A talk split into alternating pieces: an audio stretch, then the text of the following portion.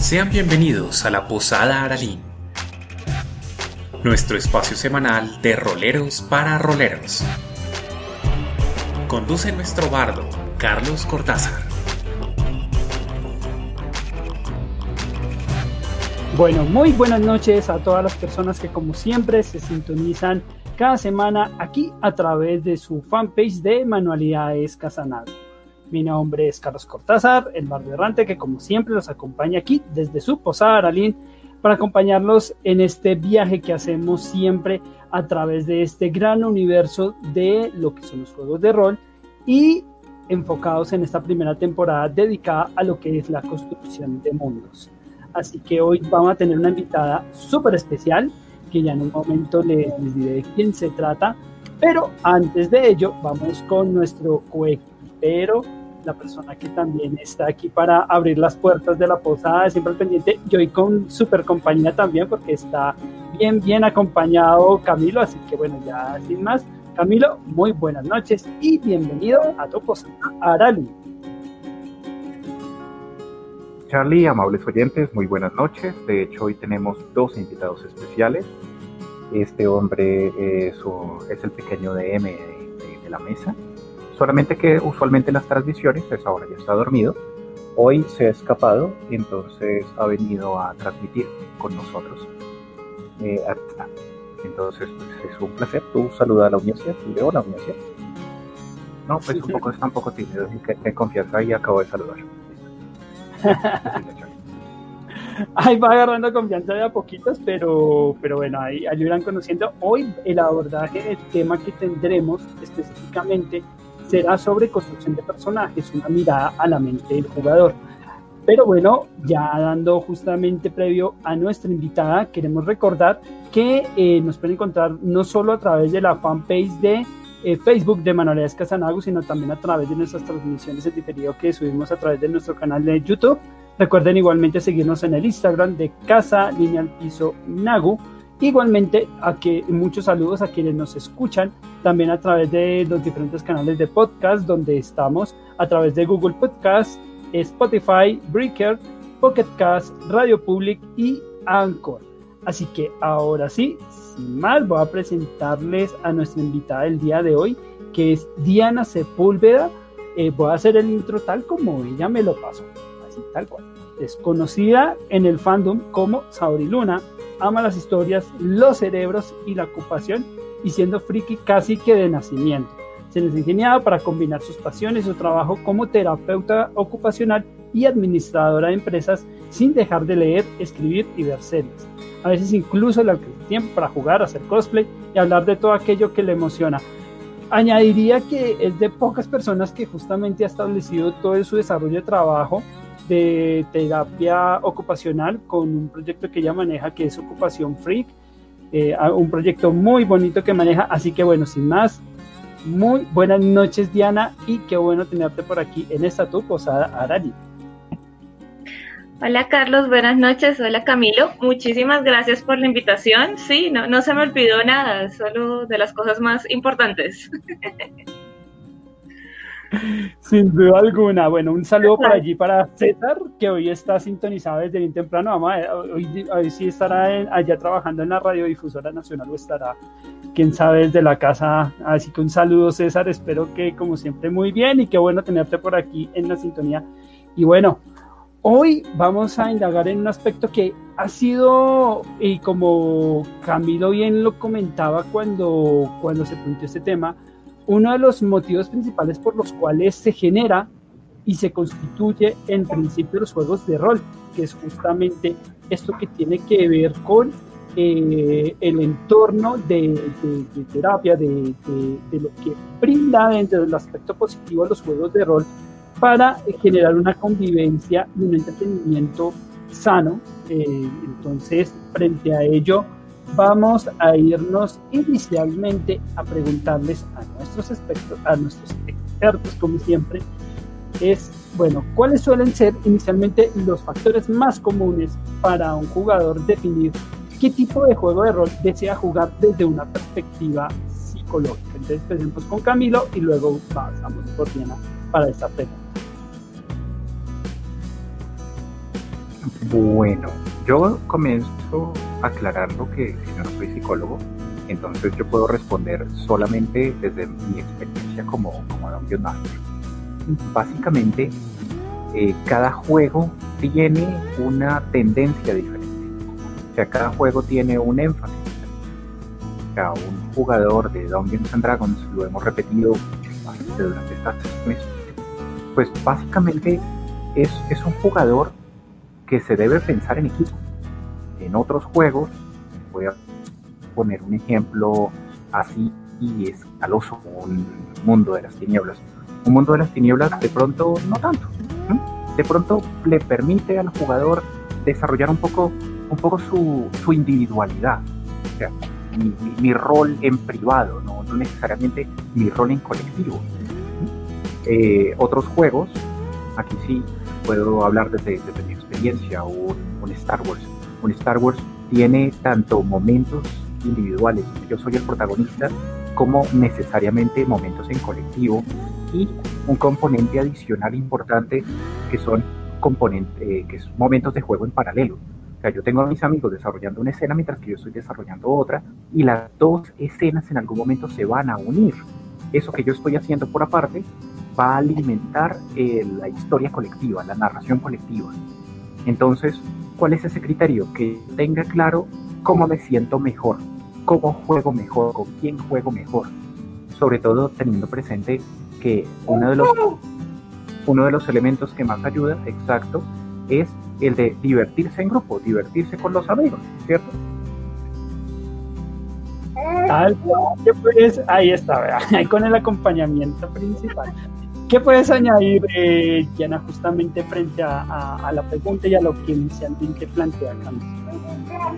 Bueno, yo también aclaro que no soy psicóloga, yo soy terapeuta ocupacional. Eh, para quienes no, no están familiarizados con mi quehacer, desde terapia ocupacional nosotros manejamos las actividades significativas como ocupaciones. Ocupación es todo aquello que tú realizas en tu vida cotidiana y que es significativo para ti. Entonces, dentro de ese marco, eh, pues jugar rol es significativo para muchas personas. Eh, hay unos procesos que es dentro de la ocupación que se incluyen en la parte psicológica, eh, que vendrían a ser como los intereses también y los roles. Es, es, muy chistoso porque dentro del ámbito terapéutico nosotros manejamos como tal un juego de roles que no es el juego de rol. Cuando hacemos juego de roles o juego dramático, se llama también, es cuando estamos, por ejemplo, chiquitos y, y, empezamos a jugar que, que, a la mamá, que al papá, o sea, cuando asumimos un personaje diferente al de nosotros, que de ahí es que nace el, el juego de rol. Entonces, cuando escogemos estas actividades, pues lo hacemos guiados por unos intereses previos. Para eso, pues es, muy importante como conocer todo el entorno y todas las opciones que da eh, jugar rol, pues que son bastante amplias. Tal cual, y justamente se acomodan a, un gusto predominante. Por ejemplo, aquí Andrés, que es alguien que siempre no, nos acompaña, nos habla que en el mundo de, de, tinieblas también se desarrolla el rol del personaje a nivel grupal. Eh, Hombre Lobo es un perfecto ejemplo, Cazador también lo, lo, maneja, ahí añadiendo justamente a Andrés que le mando un saludo cordial que, siempre nos acompaña allí bueno, un poco más eh, ahondando dentro, dentro de ese entorno, ¿cuáles son los tipos de perfiles que suelen ser más dominantes eh, dentro del tipo de personajes que, que empieza a armar? Eso sí ya más directamente con, con Camilo. Eh, ¿Qué perfiles psicológicos? O sea, cuando un personaje se define por un mago, generalmente qué tipo de actitud o comportamiento tiene, o cuando es un vampiro, o cuando es un pícaro, ¿qué, qué suele predominar eh, dentro de estos perfiles y que ha logrado percibir durante todos estos años eh, en el juego, Camilo? Bueno, es una, es una, una pregunta amplia. De hecho, hace un rato con, con, mi, con mi anterior declaración lo hice a propósito, eh, esperando una respuesta aclaratoria como la de Andrés.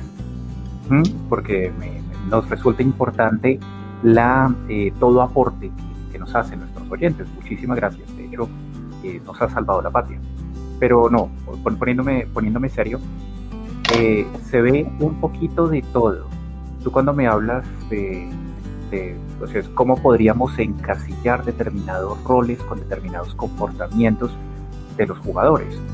Eh, un mago, un mago usualmente eh, suele ser un jugador, o sea, voy a decir, voy a, voy a decir lo que yo he observado, un jugador que, que de alguna manera prefiere más resolver conflictos desde, un, desde una vía dialogada.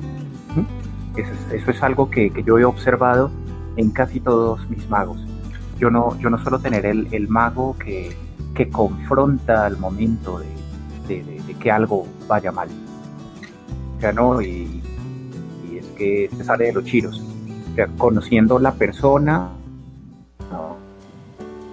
o sea, conociendo conociéndolo como jugador, como, como personaje, pues puedo decir él, un guerrero, un guerrero a veces, no siempre, a veces tiene, tiene este, tiene el elemento eh, contrastante en que, pues sí es alguien que, que, que, se puede salir de los chiros, o sea, pues acuérdense, hay diferentes tipos de guerreros, pero es un personaje que, que si algo no, no, no le cuadra, pues que, que, que, su reacción a veces tiende a ser no tanto dialoguemos, sino yo suelto la bomba porque, porque estoy de malas y esto me ha puesto de malas. Entonces antes de dialogar, yo primero dejo salir toda mi, ¿cómo, cómo lo diría? Todo lo que, todo lo que llevo por dentro. Aparte, pues, ¿qué, qué otros, qué otros elementos puedo, puedo ver? Eh, perdón un momento. Ya, eh, qué pena, es que el hombre, el hombre ya estaba pidiendo cambio de brazos. Eh, bueno, les decía, en, un, en un sacerdote, en un sacerdote está un componente reflexivo, lo he observado, similar al, de, al, de, al del mago, pero, pero diferente. Pero diferente. De alguna manera es un personaje que, que, que lee el contexto. O sea, es, es, es, lo que he visto, es lo que he visto. Yo, yo sé que la, que la experiencia de otros directores de juego muy seguramente será, será diferente. Pero son como los, los detalles que he visto pues de, de, las, de las clases que se han desarrollado principalmente. Más, más que ponerme a hablar de un vampiro, más que ponerme a hablar de un paladín, más que, lo, lo, lo, dejo ahí de, de ese tamaño creo que va muy de la mano también justamente en ese constructo social que hay en, en el entorno de, de, amigos o de la misma mesa y de cómo también lo, digamos lo que sea la dirección también de, de, del DM. A veces hay temas que pueden ser un poco más caóticos y que suelen justamente tener armado de personajes o jugadores que a veces van un poco en contravía a lo que uno normalmente podría establecer en un mago o en un hechicero, bueno, en, en diferentes roles que existen entre la infinidad de opciones que hay en, en, los juegos de rol. Pero pasando algo muy importante, y esto directamente con Diana, es preguntar eh, si los juegos, eh, los juegos de rol de mesa específicamente eh, han servido o, o, sirven realmente como herramienta para el desarrollo de terapias. Bueno, claro que sí. De hecho, hay algo que a mí me parece muy interesante sobre este aspecto, y es que cuando miramos la parte psicológica desde el psicoanálisis, yo no soy psicoanalista, pero sí hay, hay una parte que, que, se maneja desde los procesos de identificación y eso se ve no solamente en los juegos de rol, sino pues en muchas actividades de las que nosotros realizamos. Y es la forma como uno tiende a identificarse con ciertas razas o ciertos perfiles o ciertas profesiones. Entonces, eso puede hacer que eh, los juegos de rol sean una excelente herramienta y una estrategia para desarrollar muchas habilidades de expresión en las personas. De hecho, yo hago parte de un colectivo que se llama Geek Therapy. Eh, tristemente, eh, soy la única persona del colectivo que es latinoamericana. En su gran mayoría son, son norteamericanos. Y ellos pues son psicólogos entrenados y además son directores de mesas de rol. Entonces, pues ellos como que logran hacer esa, esa compaginación y pues ya se han empezado a, desarrollar estudios de investigación que empiezan a, mostrar como de forma seria cuáles son los beneficios del rol dentro de un proceso terapéutico. Eh, que hay que tener en cuenta, que sería como lo básico para mí, eh, mucho la formación, no solamente la formación del psicólogo o del terapeuta, eh, sino la formación del director como tal, del, del DM, para que se pueda realizar un buen proceso.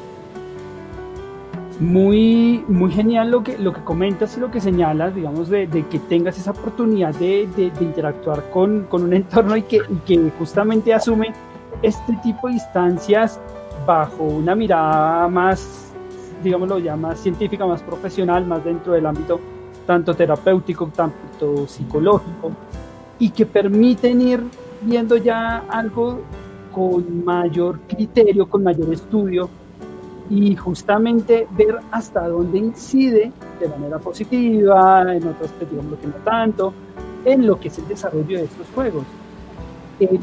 justamente eh, frente, a ello, eh, ¿qué tipo de, prácticas eh, dentro, de la, dentro de lo que has escuchado, dentro de lo que has podido llegar a aplicar, son posibles llegar a desarrollar dentro de este tipo de, de escenarios, Diana? Bueno, desde la parte de terapia ocupacional yo recomiendo los juegos de rol para el desarrollo de habilidades. Como les comentaba al principio, nosotros utilizamos las actividades como medio de intervención. Entonces, a través del juego de rol uno puede desarrollar muchísimas habilidades, habilidades sociales, habilidades cognitivas, eh, incluso habilidades emocionales. Entonces, eh, pues toda actividad que tú realizas con determinada frecuencia que tiene un significado para ti, eh, termina básicamente modelando nuestro cerebro. Nuestro cerebro pues se diferencia en los unos y los otros dependiendo de las actividades que hemos realizado. Entonces cuando tú practicas una actividad, por ejemplo, como un juego de rol de mesa, eh, eso te exige a ti como repetirlo cada cierto tiempo, se empieza a crear un ritual eh, con tus compañeros, se empieza a crear también eh, un hábito y se empiezan a desarrollar habilidades, como les decía, sociales, emocionales y cognitivas, serían como las, las más importantes. Eso es muy interesante justamente porque habla, habla de, un desarrollo, macro y aquí eh, justamente bajo esta nueva pregunta Camilo es si este tipo de, de, factores que ha señalado Diana los ha podido visibilizar y en dónde podría ejemplificarlos Camilo. Gracias, Charlie. De hecho, quiero, quiero complementar un poquito eh, con un comentario que aquí nos deja Santiago Rodríguez, cuando habla que el trasfondo de los personajes, cada una de las clases, de alguna manera se interconectan con los estilos de pensamiento de los jugadores, que es en últimas lo que los ayuda a rolear mejor. Él aquí utiliza un concepto muy interesante que es el de la biblioteca, entre comillas, conductual, eh, que pues tiene toda la razón. Yo aquí me, brinqué al, al pícaro, al pícaro en segunda era el ladrón puntualmente, eh, que, de hecho es un personaje y lo he notado, lo he notado, perdón, porque me lo comí, yo sé que pertenece a la pregunta anterior, pero es importante comentarlo aquí. Eh, es un personaje que, perdón, es un jugador que, que también como que le gusta tener sus secretos, que no le gusta que lo conozcan eh, completamente, que siempre tiene algo más. Que, y de hecho, todo, todo personaje pícaro me ha resultado muy particular de analizar como DM. Pues digamos que, que, uno termina desarrollando cierto olfato para notar ciertas cosas, pues digamos, para, para, medir el ambiente de, la mesa. Y, y, de cara a esto que, que, decía, que, ahora decía Diana, conectándolo también con, digamos, con, con la estructura general de, nuestros programas de construcción de mundos. Es que eh, el rol es, es, un, es un momento de distensión para el jugador, así, así lo, lo, lo, he entendido, y así lo han entendido buena parte de mis jugadores, porque me permite hacer cosas que yo en la realidad no puedo y eso se me termina convirtiendo en un desahogo, porque me permite experimentar algunas cosas, me permite incluso decir algunas cosas que yo, eh, digamos, en la oficina no puedo hacerlo, pero aquí el orco me ha dado la oportunidad, entonces yo aquí proyecto a mi jefe y termino diciéndole las cosas que no hubiera querido decir a mi jefe. Y termina el juego. ¿Mm? Y, puedo tener incluso el combate, y el combate eh, también termina, termina incorporando cosas que, vienen a ser de, de, momentos de tensión que yo pude tener durante la semana. Eh, pequeños eh, inconvenientes que pude tener con, en mi casa, con mis amigos, en otro escenario. Y, ahí el combate, el dragón se está poniendo difícil. Y pues hombre, que, que es la oportunidad también de, recordar, de, conectar un poco con mis propias herramientas de resiliencia, de pucha, si yo fui capaz de vencer el dragón, yo puedo con esta situación. Yo puedo eh, respirar hondo y, continuar.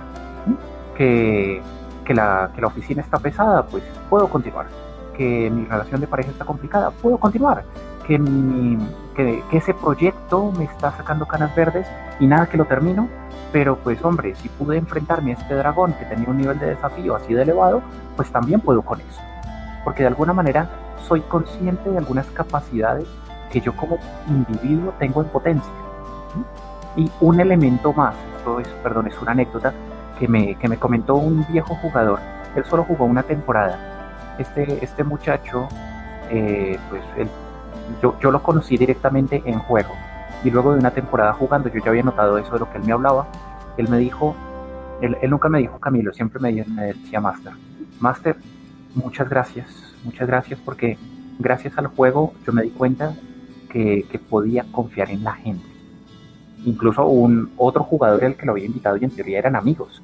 Pero esto fue lo que me, lo que me dijo este personaje porque, porque al tener que trabajar en grupo, cuando la vida de su personaje estuvo en manos del trabajo en equipo, él se dio cuenta pues que, no estaba solo y que en medio de todo el tema de la construcción social va más allá del juego de rol y, hace, y, es una competencia que, que, yo estimulo y desarrollo también para vivir sanamente en comunidad. Estas son como las cosas que he visto y si es muy gratificante, uno, uno a veces justamente se interesa tanto el personaje que termina desarrollando roles o exponiéndolo de una manera que uno no imagina. A mí, y Camilo bien lo sabe, cuando, cuando asomé por las puertas del rol hace ya muchos años, el rol a mí me brindó la decisión, la, la transformación. Sí, ya, yo sé, Camilo, las canas, no, responde me dio la, la oportunidad de encaminar mi, mi, decisión de qué carrera quería tomar. En ese momento me estaba tomando ingeniería electrónica, pero estaba totalmente desorientado.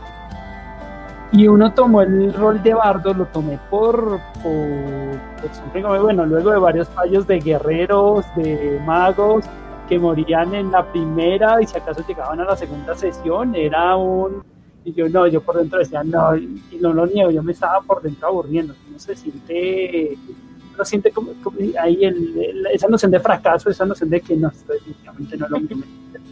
Hasta que agarré un bardo, por lo tanto. Y, y, la identidad que sentí con el bardo, que va muy afín a un gusto que tengo por la historia, un gusto también afín con todo lo que tiene que ver con el tema de comunicación social, de especial y me llevó finalmente a decidir, oiga, esto es tan bueno que definitivamente, y, yo me acuerdo que estaba en ingeniería, y ya estaba súper adaptado, no, lo puedo negar, pero dije, esto no es lo mío, y, tomé la decisión, que fue una de las mejores decisiones justamente de estudiar comunicación social, pero se dio a partir justamente de una experiencia que se generó a través de un juego de rol. Y es de las cosas que más estoy agradecido con, con, con este porque ayuda justamente a ese tipo de instancias y le ayuda a uno a mentalizar, a, a, a a, fijar metas, a, es, es, una grata experiencia justamente de Y bueno, saltando ya a otros factores, es, es, eh, es importante señalar es qué tipo de, de, perfiles, adicciones y comportamientos pueden ser justamente identificables a través de, de estos juegos de rol vistos como una terapia, digamos. Bueno, lo primero que hay que decir es que eh, cuando tú asumes un rol, eh, sea de mago, sea de pícaro, lo que sea, tu conducta siempre va a ir de la mano de ese rol que has asumido. Es decir, nosotros tenemos como una idea previa en la cabeza. cada uno de nosotros de cómo es ser un mago, de cómo es ser un pícaro. Así sea la persona que se acerca, el jugador que se acerca por primera vez a una mesa. Siempre venimos como con, esta, con algún tipo de idea preconcebida y eso se llama eh, también nuestra percepción del rol, o sea, cómo creemos nosotros que debemos actuar cuando somos magos o cuando somos pícaros o cuando somos guerreros. Y nuestra propia conducta se va como expresando a través del desarrollo de la narrativa de la mesa. Y lo otro que tiene que ver eh, con la parte que, hablaba también Camilo anteriormente es el proceso o, ese pequeño factor de alteración de la realidad que es característico de los juegos de rol. Por más que estemos desarrollándonos en un juego, por ejemplo, de fantasía, tipo fantástico, nosotros siempre eh, vamos a poner algo de nosotros dentro del personaje que hayamos creado y dentro de la historia que esté siguiendo eh, nuestro personaje. A eso se refería Camilo con la proyección. Entonces, por ejemplo, para un DM es muy útil eh, poder hacer ese, ese análisis que él, que él hacía de qué tipo de, personalidad, qué tipo de características tienen en cuenta los diferentes jugadores de la mesa, dependiendo del perfil del personaje. Entonces, ¿qué se puede manejar desde, desde el punto de vista psicológico? Eh, hay muchos procesos que son de personalidad, que, son, que tienen que ver con nuestros mecanismos de defensa. Eh, los mecanismos de defensa son estrategias que utilizamos que son inconscientes y que hacen parte tanto de la proyección como de la introyección. Una persona, por ejemplo, puede aprender mucho del el perfil de su personaje. Si su personaje es más o menos lo que, lo que te pasó a ti, Carlos. Eh, al ser un bardo, al adoptar el, el, rol de bardo, tú pudiste identificar dentro de ese rol eh, qué cosas te gustaban a ti, qué cosas querías tener en tu vida de ese personaje, de ese perfil, y eso le puede, puede hacer que uno eh, haga cambios dentro de su vida real, pues a consecuencia de, algo que pasa en la mesa de rol. Sí, no, y hay muchos, muchos otros, a poner ese, uno, pero hay muchos otros que, que, ahí se suman y que han ayudado en, en, esa construcción. Y lo que también hablas de esos mecanismos de defensa, que también a veces llevan a varios factores y errores que son muy frecuentes y de lo cual también hemos hablado con Camilo, que son esas instancias de metajuego, esas instancias en las cuales se insertan factores o elementos que no se compaginan o no son parte del el personaje, pero son parte de la persona y que añade por X o Y factor, a veces consciente o a veces inconscientemente.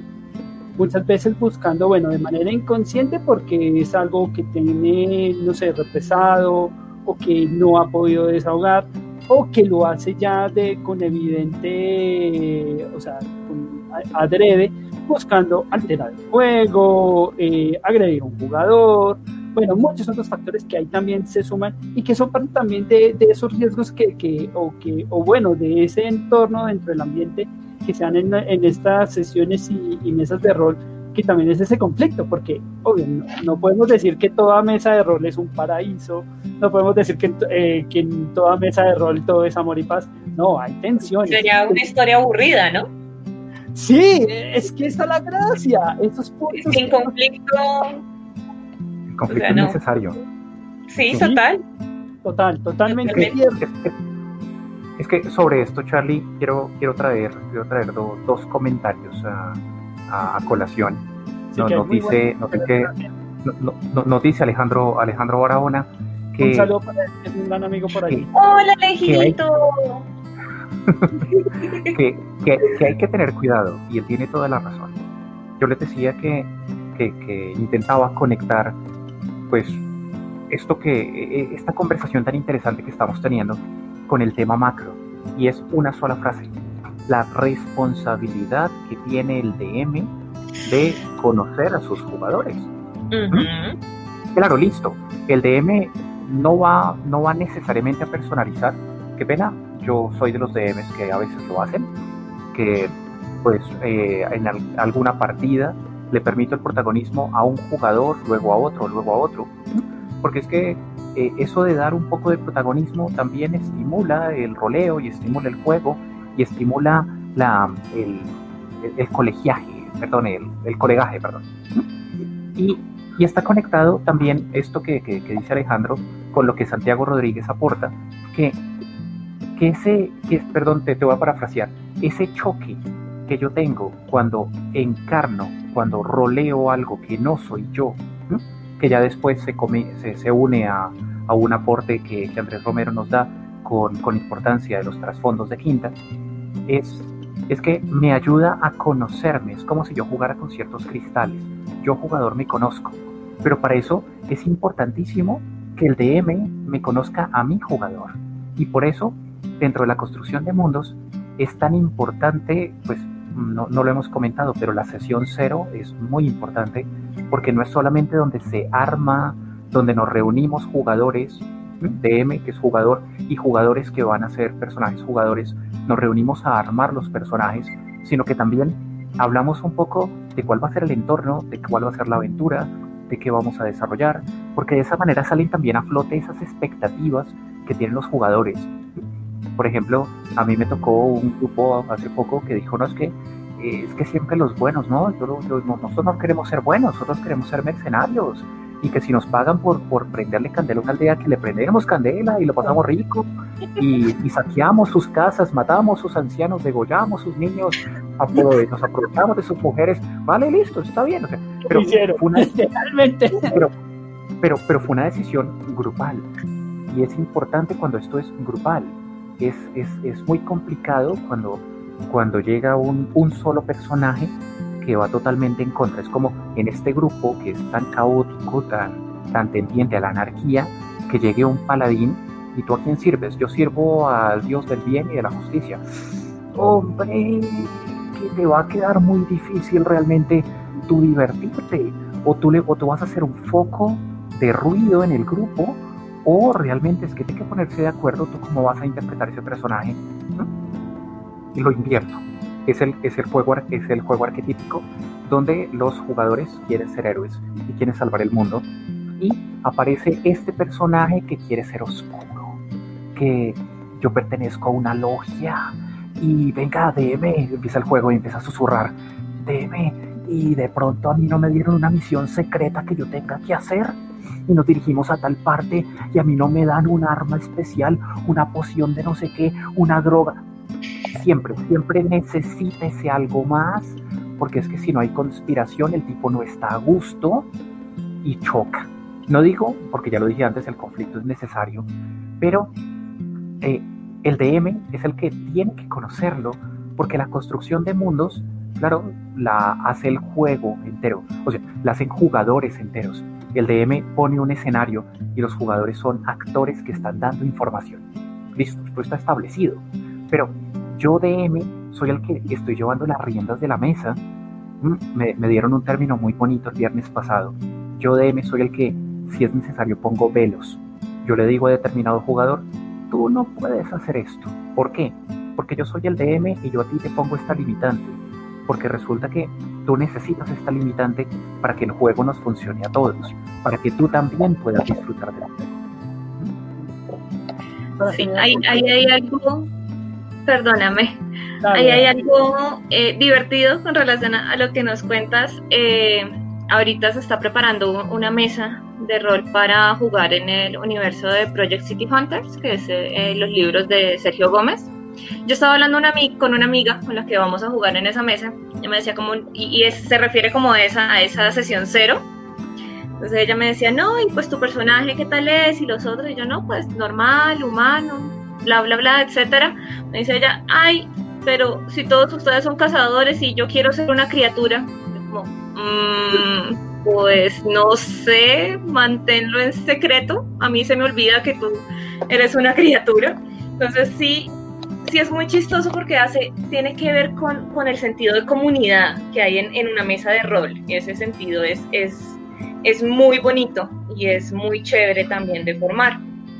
Y lo otro, eh, con relación a, a, los comentarios que, que, nos han hecho en Facebook, es también algo que, que se me ocurrió cuando estábamos preparando eh, este live, y es que si bien el rol puede ser una herramienta terapéutica, como les decía, utilizada por personas que saben tanto jugar rol como están, eh, tienen certificación eh, terapéutica o psicológica, eso no quiere decir que toda mesa de rol se vaya a convertir en un escenario de terapia. digamos que no es responsabilidad del DM eh, crear los escenarios para que, lo que decíamos ahorita de, las peleas con el jefe, para que sus jugadores puedan hacer catarsis. El juego de rol es, un juego y es básicamente eh, una ocupación de tiempo libre eh, que nos ayuda a divertirnos y a relajarnos. Eh, no se tiene por qué convertir en, una especie de terapia para todo el mundo. También porque alguna vez yo compartía en mi Facebook algunos de los recursos que, manejan en Geek Therapy. Y, por ejemplo, para el uso del rol, dentro de la terapia, ellos tienen eh, como unas listas de, de consentimiento sobre algunos temas que pueden o no ser abordados dentro de las mesas, dentro de la narración, porque hay unos temas que son sensibles y sobre los que no, no se puede jugar pues cuando la persona tiene algún tipo de antecedente psicológico. Entonces eh, yo compartía esto y me comentaban algunos de mis amigos que son directores de mesa eh, yo creería que básicamente tres de cuatro se molestaron muchísimo y, dijeron que no, que, que porque no se iban a poder tocar ciertos temas en el rol, si, si en rol se podía eh, adaptar la narrativa a lo que fuera. Entonces yo les decía, no, pues es que es diferente si tú lo estás jugando eh, desde un aspecto terapéutico, donde pues las personas tienen algún problema y hay que saberlo manejar. Entonces, pues ese es, por ejemplo, un tipo de responsabilidad que, que no le cae encima a, los DMs. Que hay que tener cuidado, pues como decía Alejandro, también hay que tener cuidado con eso. Es muy cierto. Y, recuerdo varios casos, porque los hemos tenido en mesa, que, que personalidades muy fuertes. Hay, personas que pueden tener un temperamento muy fuerte y que a veces no, no desatan o no dejan de lado el escenario de lo que viven o el conflicto que viven en su día a día y lo suman también a través de al juego y muchas veces la cogen o contra el jugador o contra el DM. O contra el DM. Sí, o sea, es una cosa impresionante porque, bueno, yo de camino tenemos varias anécdotas que, que, de jugadores, sobre todo de una jugadora que ahí lo dejaremos en el recuerdo, que, quiere una cosa tremenda, tremenda, tremenda, tremenda, hasta con agresión física. Oh, por Dios. Es bastante, bastante famosa entre nuestros oyentes. No, no, nunca hemos dicho quién es, pero lo hemos mencionado mucho. no, no, no, y no, por, por respeto y por Sí, por favor, Carlos. pero, pero digamos que sí, es parte de entre yo. Ah, bueno, Camilo, quieres agregar. Sí, de hecho, es que es complementando, complementando una vez más un comentario aquí otra vez de, de Alejandro. Alejandro, dice que, no es necesario siempre decirlo y tiene toda la razón. Qué pena, voy a hacer un paralelo con algo que suelo hacer cuando, cuando, no estoy dedicado al rol, eh, que, que, ser profesor.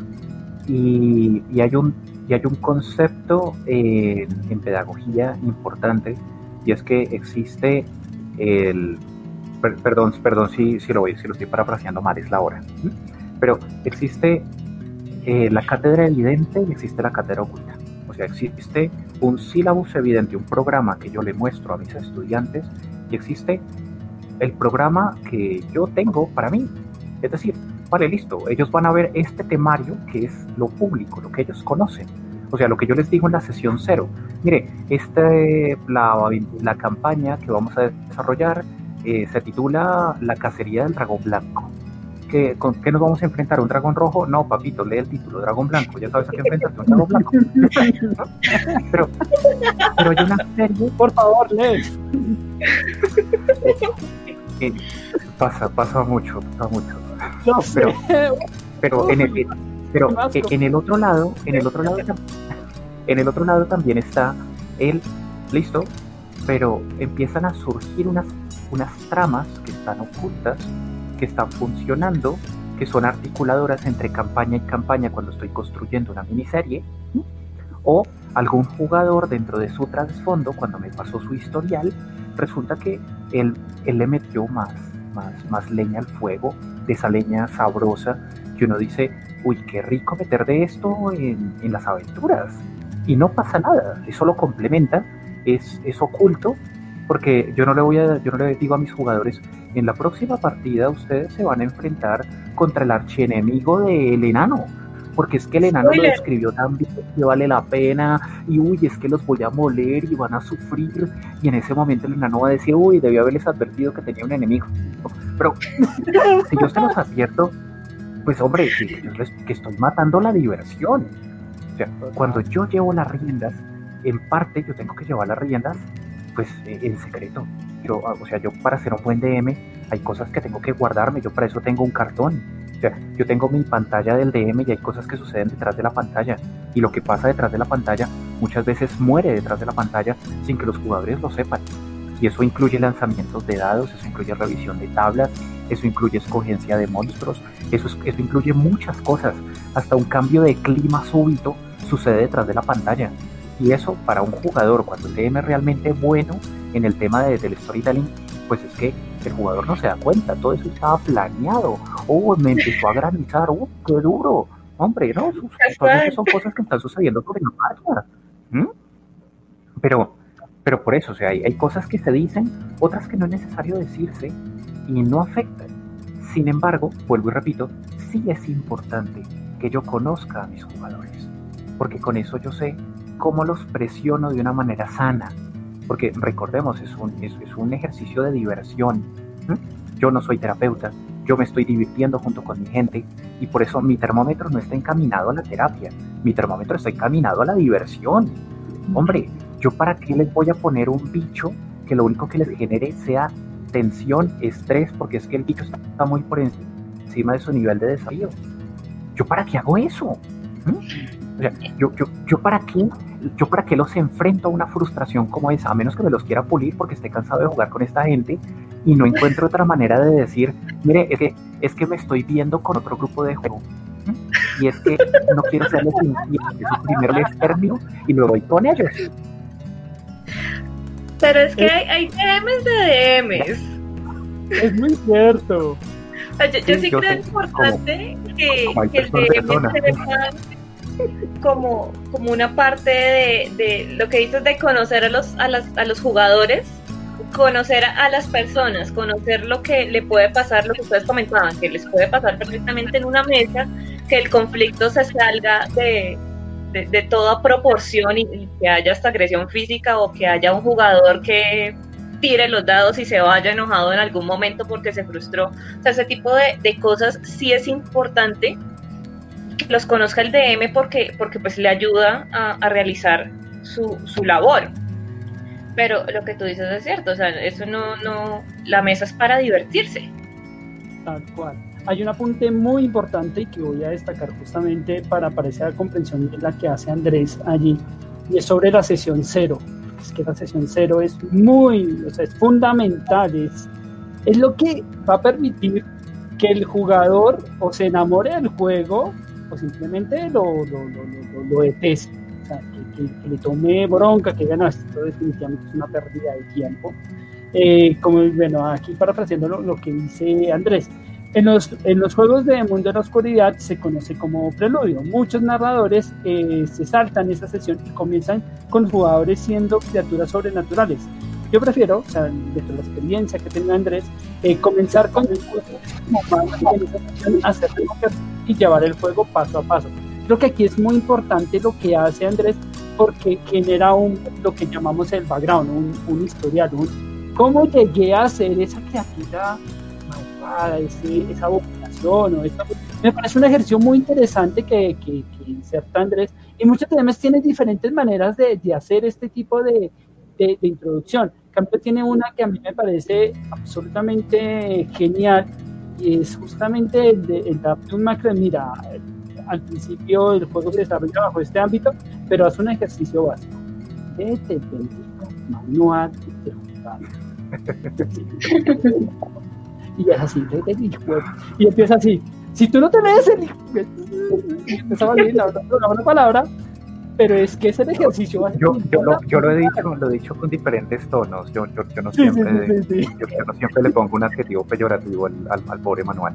No tiene la culpa el manual exacto Es, es, muy cierto. Y digamos que aquí vemos varios ejemplos. Aquí Alejandro, que ha tenido una gran experiencia, él maneja varias de las mesas por varios años allí en Sofa, que ha tenido la, la oportunidad de, de coordinar y, de tener esa experiencia frente a frente allí con, con, las personas y con todo lo que se vive allí y que nos está aportando justamente eso. Entonces, lo que nos comenta ahí justamente es que ahora, por ejemplo, eh, en las mesas que hemos desarrollado de 30 minutos, caso Sofa, el DM debe desarrollar la capacidad de leer los jugadores y aprender a realizar las preguntas correctas.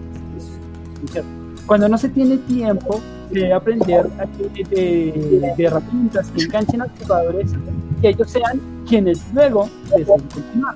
De Santa muchas veces no solo tenemos 5 minutos para narrar, narrar micromesas, y dejarlos con las ganas de regresar. Y es eso, o sea, generar ese, ese gancho, esa apropiación, o sea, de que esos pequeños minutos sean el inicio para, para que el jugador se enganche y diga, venga, bienvenido a este, a este universo y enamórese de esto.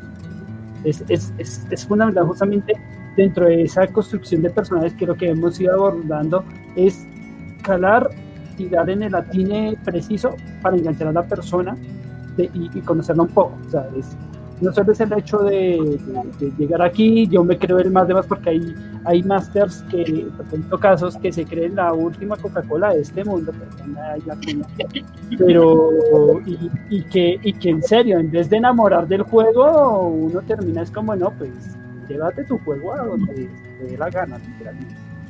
Y, y sucede. Eh, bueno, avanzando, eh, siguiendo y avanzando eh, en, en, esto, en este análisis, ya hemos abordado incluso ya algunas instancias que son perjudiciales y nocivas dentro del juego, que, que también son parte de ello. Pero bueno, miremos justamente dentro de esas experiencias y vivencias, ya varios eh, ya han comentado algunas de ellas, pero ¿qué, qué otras percepciones han notado aparte de las que ya han comentado y qué resultados han mostrado eh, este tipo de ejercicios que han podido establecer en los juegos, sea a través de un elemento de netamente diversión o, o ya a través de, de, una terapia como tal. Bueno, yo les traigo un dato polémico. A ver. vale, vale, vale. Ya, ya, hay expectativa, ya hay expectativa. No, no lo digo yo, yo aclaro, no lo digo yo. Eh, revisando material para la noche de hoy, encontré los resultados de un estudio de investigación que hicieron en el 2012. Eh, se involucraron 349 parejas eh, que jugaban rol, algunos jugaban eh, juntos, otros solamente una de, de, las dos personas jugaba. No importaba cómo era la combinación, si era uno solo el que jugaba o si eran ambos. El caso es que el 75% de esas 349 parejas reportaron eh, insatisfacción en su relación marital y tenía relación con el tiempo o la importancia que le daban a los juegos de rol. Oh, Ahora, aclaro, aclaro. Camilo, aclaro. eso explica algo del pasado. aclaro porque es algo muy importante cuando uno habla de, de, de resultados de investigación. Sí básicamente tú siempre vas a poder encontrar un estudio de investigación que diga cualquier cosa, que, que establezca cualquier tipo de resultado. El asunto en investigación es que eh, eh, la metodología se tiene que replicar, o sea, un estudio de investigación en mí en realidad no, no me da para generalizar resultados ni conductas, entonces por eso siempre uno en los medios, Carlos, eh, ve como resultado de investigación revela que los colombianos tal cosa y pues eso no es cierto, o sea, un, un resultado de investigación, un estudio no, no nos sirve para generalizar, pero pues sienta un precedente para que después otros grupos sigan investigando y pues sigan mirando si esto es siempre, si pasó solamente con esas 349 parejas o, o ahí, ¿qué, ¿qué fue? Entonces, haciendo la aclaración, no estoy diciendo que el rol te va a generar problemas maritales.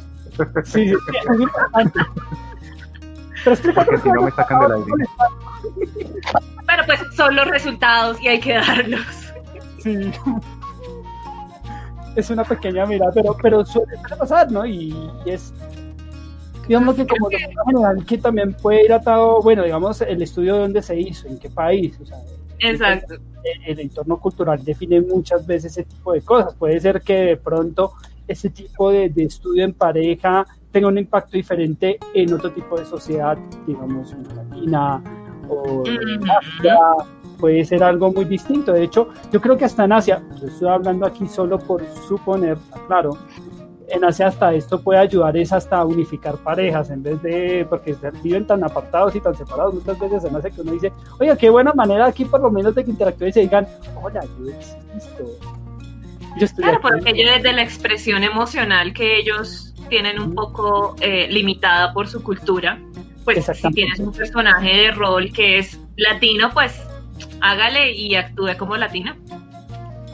Sí, eso es muy importante. Bueno, aquí una adicional, y esta sí ya no es, o sea, estamos en personajes, pero aquí es importante también recalcar el ejercicio justamente que hace los DM eh, en, este tipo de escenarios. Y, y, esta pregunta es justamente abordando este aspecto y es ¿Qué sugerencias se le puede brindar al DM para brindarle al jugador una mejora en su roleo a partir de este tipo de ejercicios de terapia?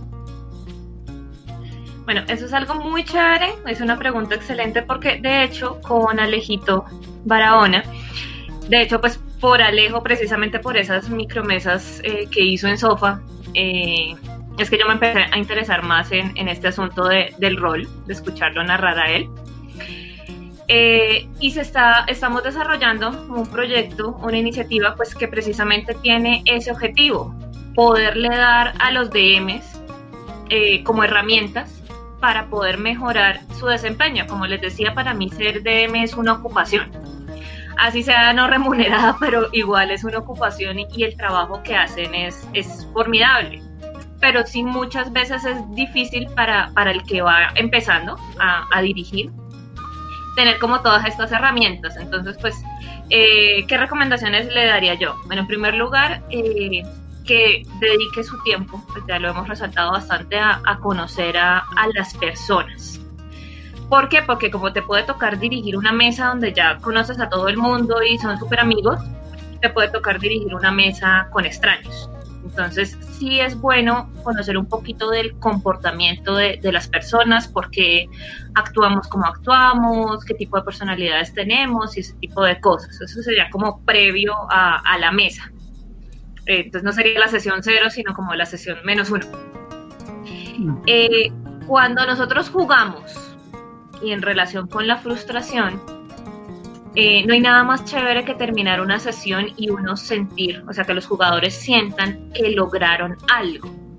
¿Por qué? Porque esto genera eh, unos mecanismos en nuestro cerebro que nos hacen sentir que tenemos una recompensa por todo el tiempo, pues, y por todo lo que hicimos, por todas las ganas y, y etcétera. Entonces, si un DM logra tener como sus metas claras, sus objetivos claros para su mesa, pues eso va a ayudar a que los jugadores se sientan satisfechos y no a que se corte la mesa y no quede como que, bueno, ¿y, ahora qué? ¿Y, esto qué pasó? ¿Y qué hago? Y etcétera. Sí, que a veces hay, hay errores donde el DM cree que la construcción de, del mundo, la construcción es un ejercicio solo de, y es como yo guío a mis personajes solo a donde yo quiero y porque yo quiero y demás. No, es una grupal.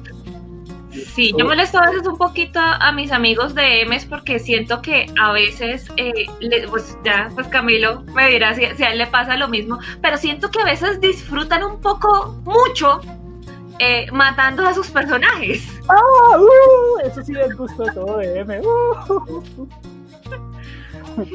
Depende de las circunstancias, ¿no? A veces. Entonces es como ese asunto de, decir, a veces es como, eres el narrador, pero no, no eres el dios creador y todopoderoso de la mesa, porque pues, y los dados. A veces es divertido cuando los dados te escupen en la cara al DM. Uy, y suele pasar. Y, y, y muchas veces también aquí hay una confusión, y es que todo jugador piensan que, el hecho de la muerte de un personaje es algo malo. Y ahí viene también justamente la magia del DM.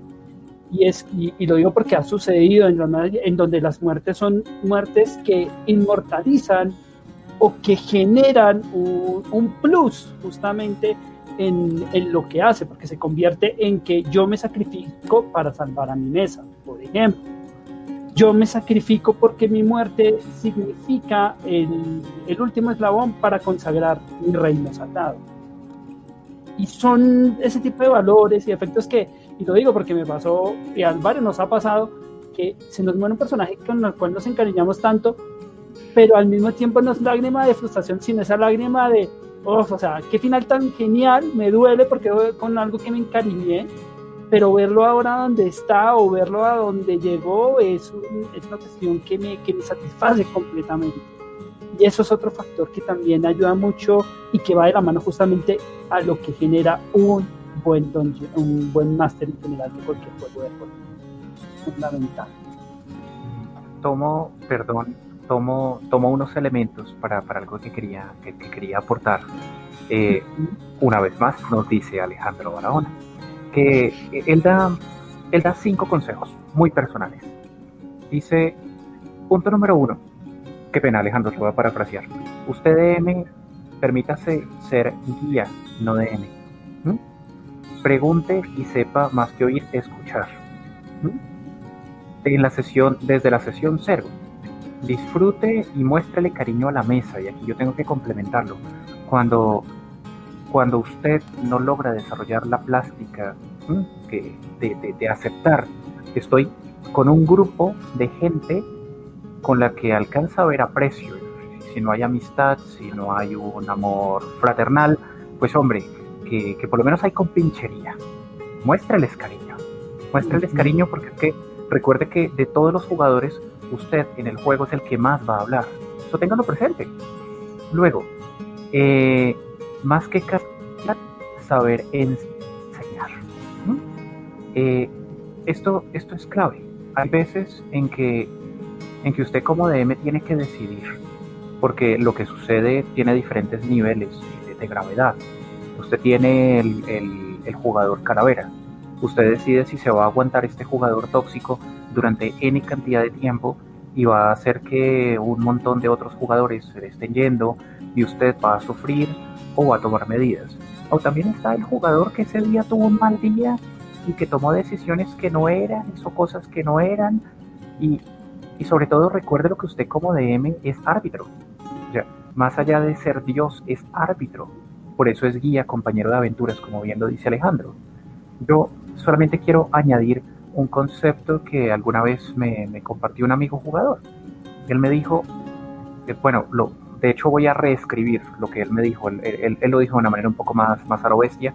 Yo lo, yo lo voy a poner un poco más de florituras. Y es, permítase tener una unidad de medición del desarrollo del juego más básico, llámelo episodio. Piénsese en un episodio de una de esas series, esos enlatados de acción de los 80 o, estos episodios de anime donde pues el episodio dura 20, 25 minutos, pues claro, uno lo replica cuatro horas, pero en cuatro horas uno usualmente no desarrolla toda la aventura. Entonces piénsese en un encuentro chico, en un encuentro grande, que, que permita esto que dice Diana, que, que, ellos alcanzan a tener gratificación aunque no hayan dado con el chiste del juego. Y que llevan cinco sesiones, perdón, esto es historia de, de uno de mis, de de grupos de juego, pero llevan cinco sesiones perdidos en un bosque, pero cada sesión ha ocurrido algo que, que a ellos les da material para disfrutar. Sí, sí, y matamos una serpiente, y sí, sí, sí, pero nos enfrentamos a unos lobos, sí, sí, matamos unos zombies, pero hay algo más aparte de, simplemente y llevamos sumando 12 horas de juego perdidos en un bosque. Si no, espérate, es que hubo pequeños encuentros que valga Que no se recuerde lo que sucedió hace tres semanas, sí, sí, sí, perfectamente, Camilo. Gracias por Y de hecho, otra, otra anécdota de otro grupo fue cuando se les olvidó qué pena, estoy contando hechos recientes de juego, de, para los que están viendo los, streaming de los viernes, pero eh, se les olvidó de que iban a aventura y solamente se quedaron con que les iban a pagar por unas latas. Entonces, ¿qué hicieron? Vaciar latas para arriba y para abajo, estuvieron sumando tiempo, vendrían a ser 36 horas, no, no de juego, sino de, sus personajes, estuvieron empujando esas latas 36 horas para que les dieran 25 monedas de cobre. Si uno hace la cuenta, es que realmente los tumbaron. Fue, fue más trabajo para lo que hicieron. Bueno, que, ellos cargaron 24 horas de balde, pero, pero eso, eso que Carlos acaba de decir, se divirtieron. Yo jamás había visto a ese grupo tan contento como cuando cayeron en cuenta que habían cargado esas latas para nada. Estuvieron riéndose un rato largo, que yo me quedé solamente observándolos como... Pues yo, todo el tiempo me, me repetía, estoy seguro que se les ha olvidado de qué se trata la aventura. Estoy convencido que en este momento no se acuerdan, pero no soy quien para tirármeles la diversión, porque soy el DM. Y es ahí cuando yo me ubico como DM y no les perjudico el juego. Es, es como el único elemento que, que yo añado. O sea, deje de pensar en aventura, porque a veces usted arría a su grupo de juego. Es que tienen que ver toda una aventura en una sesión, bla, lo bestia. Hombre, que, que, que, lo lleva, qué pena, es una imagen que yo tengo de niño. Para mí era traumático ir a los San Andresitos, que son unos, unos mercados grandes llenos de, de muchos comercios, como unas ferias para aquellos que, que no son de, de, Colombia. Y, y, pues cuando yo iba de pequeño, mi mamá no me dejaba detenerme en ningún sitio, me llevaba barriado, me llevaba jalado para arriba, para abajo listo, ya compré lo que necesitaba, nos vamos. Y había más de una vez que casi me caigo y mi mamá me seguía jalando. En algún momento me sentí volar, porque ella iba rápido. Entonces es lo mismo, o sea, permítase detenerse y disfrutar de ciertos detalles que incluso son más importantes que la consecución de una misión. A veces esos pequeños detalles que arroja su jugador es lo que realmente aporta la construcción del mundo, de la aventura, del juego y ante todo, por aquí está una palabra clave que dejó Andrés Romero, diversión. Yo ahora he estado repitiendo durante varios, durante varios programas, porque para mí es una palabra que está por encima de cualquier teoría que pueda existir sobre juegos de rol. Y es o usted se divierte o está perdiendo el tiempo. Bueno, ahora sí, Diana, mil gracias y de verdad siempre contigo es un gusto tenerte en este tipo de charlas. Siempre como digo con Diana, tenemos oportunidad de charlas de todo tipo de ingeniería, generalmente tenían que ver con anime, pero qué bueno que esta vez fuera con algo que, que como yo digo, es algo muy, muy que con Camilo y que esto lo llevo muy, muy ya dentro de esos otros escenarios más y privados, por así decirlo, escenarios para mí son, sagrados, muy, muy propios de mi persona. Y qué bueno justamente esta retroalimentación y todo el conocimiento que viene desde ti, eh, esa experiencia que ya tienes justamente también en el extranjero, que has tenido con Geek Therapy, que, o sea, son experiencias únicas que no tiene cualquier otra persona. Y qué bueno que vuelvo y te remarco que, que tienes eso, eso que cosas justamente dentro de tu oficio, que es tomarse justamente este entorno con ese carácter serio que tiene sin dejar el lado de diversión muchísimas gracias por la invitación. Aprendí también un montón, como decíamos al principio. Me encantan las historias, me encantan las cosas frikis, entonces eh, fue genial esta oportunidad. Eh, muchísimas gracias por la invitación, en serio. Y pues nada, invitarlos a todos, eh, como decías, el proyecto se llama Ocupación Friki, Ocupación con S eh, y a que estén pendientes también de, Academia Gorgona, que es el proyecto que tenemos con Alejito para ayudar también en esta parte de, formación de DMs. Sí, por ahí está también Mauro, porque Mauro también lo tuvimos en, otro programa también que estuvo comentando justamente este proyecto, ahí que estás manejando incluso de varias cositas con Maloca, entonces de verdad muy genial, muy seguramente en algún momento yo sé que o a Mauro o a Alejandro por aquí los están molestando en algún más que seguro. Entonces, gracias Diana. Camilo, como siempre, mil y mil gracias por ser parte de esta posada, por ser, como le digo, el otro guarda de llaves que siempre pone allí cuando, cuando es necesario, o cuando uno dice, hay que, hay que poner más para el invitado. No, no, siempre, siempre un placer y, Diana, una vez más, de verdad, gracias por, por todo lo que nos has aportado. Eh, interesante tenerte de nuevo. De hecho, deberíamos sacar es un programa para, para que nos cuentes esa experiencia maravillosa de, del rol therapy y de, su alcance, de la gente que ha estado, porque yo sé que eso también nos va a enseñar muchísimo a los jugadores y, DMs que, que, nos escuchan, que nos ven en directo o en diferido por YouTube. de verdad, gracias y invitadísima a que sigamos charlando más adelante. Claro que sí, con muchísimo gusto. No, y, va a ser la oportunidad, como, como bien hemos dicho, es una primera temporada que está abordando construcción de mundos y como bien saben el rol abarca infinidad de temas. Entonces esto lo seguiremos hablando seguiremos replicando. Recordar la invitación para que estén cada ocho días aquí sintonizados en este su programa La Posada Aralí. Mi nombre es Carlos Cortázar, ha sido un gusto como siempre acompañarlos, así que mil gracias a todos y nos encontramos en una nueva oportunidad. Esto ha sido todo por hoy. Los esperamos en una próxima emisión. Síganos en redes sociales.